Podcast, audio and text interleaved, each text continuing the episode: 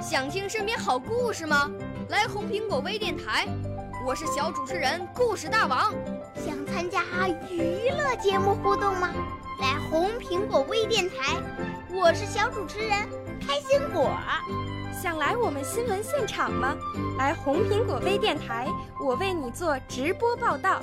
想有个机会脱口秀吗？来红苹果微电台，我带你在精彩栏目中互动开讲。我们的语言魅力在这里提升，我们的儿时梦想从这里起航。大家一起喜羊羊。少年儿童主持人，红苹果微电台现在开始广播。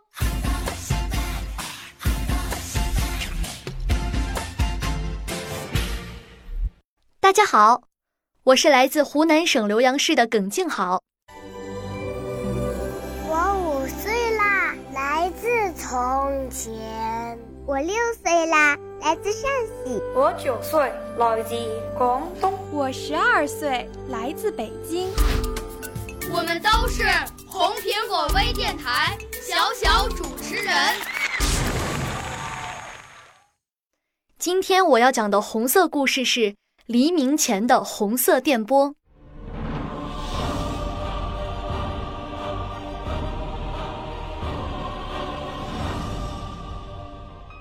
一九四八年十二月三十日凌晨，西柏坡一个十六岁的报务员苏彩青像往常一样与上海的一家地下电台联络。这一次，千里之外的那位战友抢先发报，而且几度出现时断、时续的情况。接着，他又听到了十分急促的三个 V 字电码，这是对方战友按约定在示意他正处于危急情境。在这之后，便再也没有了消息。我的对方到底怎么了？他是谁？成了苏彩青刻骨铭心的悬疑。直到半个世纪之后，这个谜底才终于揭晓。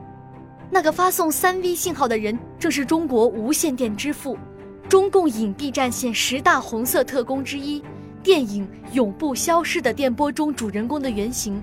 出生于我们浏阳张坊的李白，从抗日战争全面爆发的一九三七年到牺牲于黎明前夕的一九四九年，李白一直战斗在白色恐怖笼罩下的上海。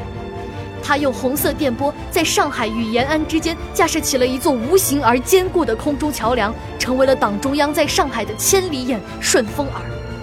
电台重于生命，有报必发，是他终生恪守的座右铭。十二年的刀锋行走，他精准及时的红色电波为我党立下了特殊功绩。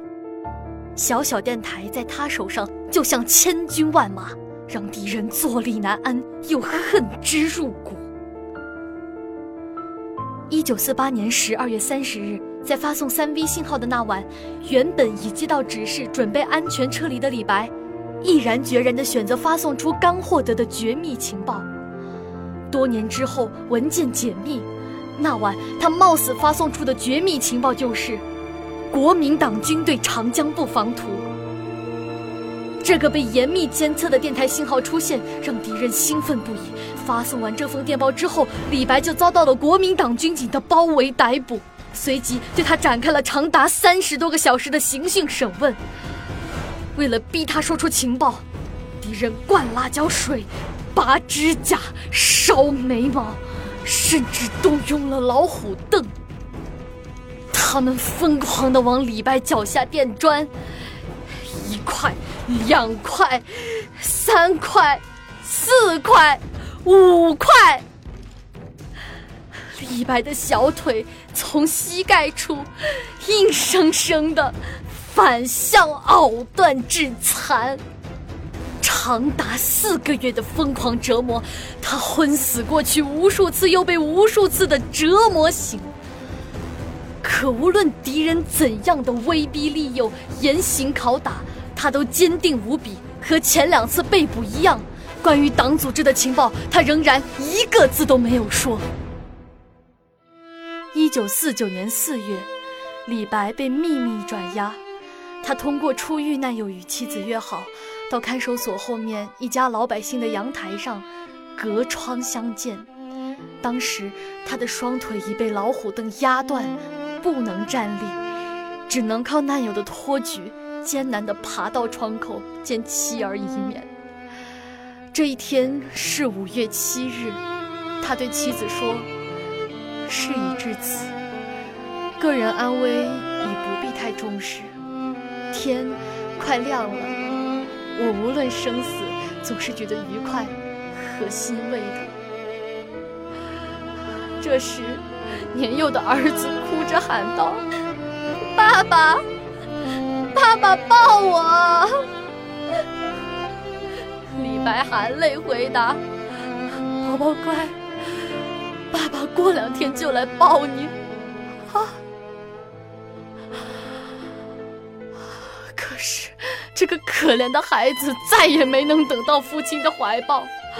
这天深夜。狄特头子根据蒋介石口授的指令，坚不土石，处以极刑，将李白押到浦东七家庙，秘密杀害。牺牲时，李白年仅三十九岁，此时距离上海解放只有二十天。他用生命发出的最后电报，为中国人民解放军成功突破国民党的长江防线起到了重要作用。打过长江去，解放全中国，百万雄师过大江，兵锋所指，摧枯拉朽。李白牺牲在了黎明之前，却让更多人更早地看到了胜利的光。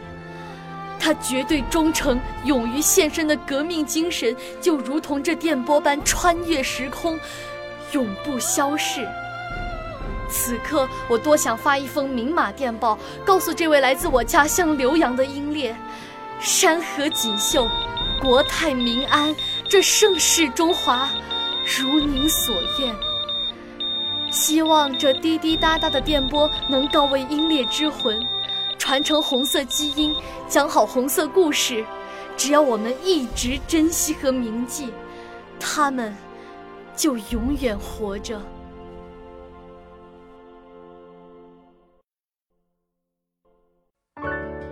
少年儿童主持人，红苹果微电台由北京电台培训中心荣誉出品，微信公众号：北京电台培训中心。